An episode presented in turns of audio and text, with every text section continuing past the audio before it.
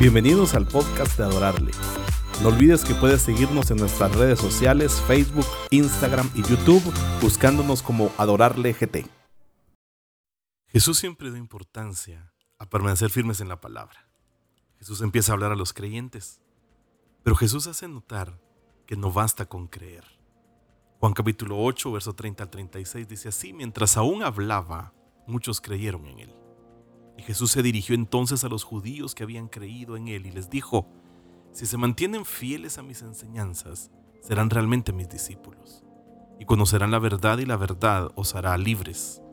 Verso 33, nosotros somos descendientes de Abraham, le contestaron, y nunca hemos sido esclavos de nadie. ¿Cómo puedes decir que seremos liberados? Verso 34, ciertamente les aseguro que todo el que peca es esclavo del pecado, respondió Jesús.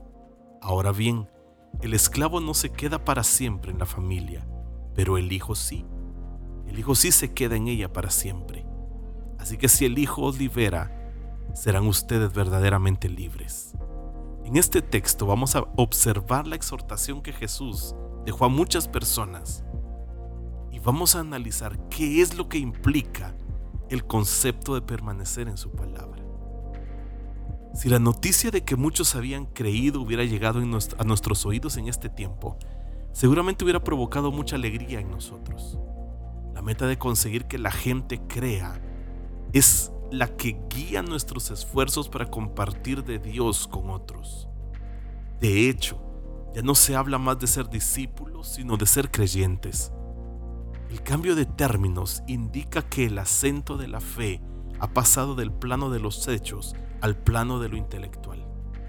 Ser creyente normalmente indica que una persona ha aceptado los conceptos básicos sobre lo que se apoya nuestra fe. Jesús no consideraba que creer era suficiente para sustentar la vida al que los había llamado. Aun cuando el concepto de creer entre los hebreos fue diferente al concepto griego que domina nuestra cultura, por esto habló directamente a los que habían creído. Su acción nos recuerda el mensaje que el Señor dirigió a la iglesia de la Odisea en Apocalipsis capítulo 3. La descripción que nos da el texto de una congregación revela que estaba muy satisfecha consigo misma, segura de que había alcanzado la plenitud de la vida. No obstante, a esta misma congregación el Señor dirige la dura exhortación a que se arrepienta y modifique su forma de vivir de tal manera que deje el lugar para la comunión íntima con Jesús. Las palabras de Jesús en el texto que hemos leído indican que los creyentes deben añadir al entusiasmo por las enseñanzas recibidas la decisión de permanecer en la verdad término permanecer pone el acento sobre lo que ocurre a lo largo de la vida y no solamente en el momento de escuchar la palabra. Es decir, nuevamente nos recalca que lo que define el valor de un encuentro con el Señor es la clase de vida que resulta luego de ese encuentro. Al hablar de permanecer en la palabra, recordamos la imagen que compartió Jesús en el Sermón del Monte, del hombre que había construido su casa sobre la roca la permanencia de la palabra se comprobó cuando vinieron los vientos y cayeron las lluvias.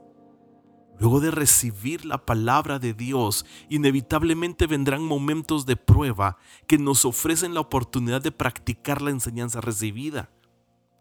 Permanecer en la palabra indica que, a pesar de las pruebas, la persona no abandona la verdad que ha incorporado a su corazón.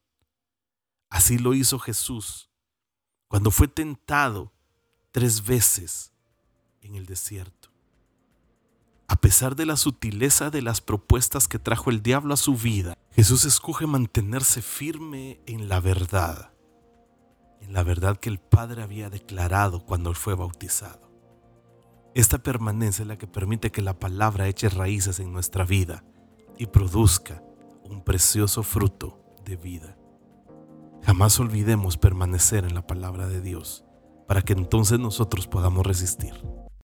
Gracias por escucharnos. No te olvides de buscarnos en las redes sociales Facebook, Instagram y YouTube como Adorarle GT.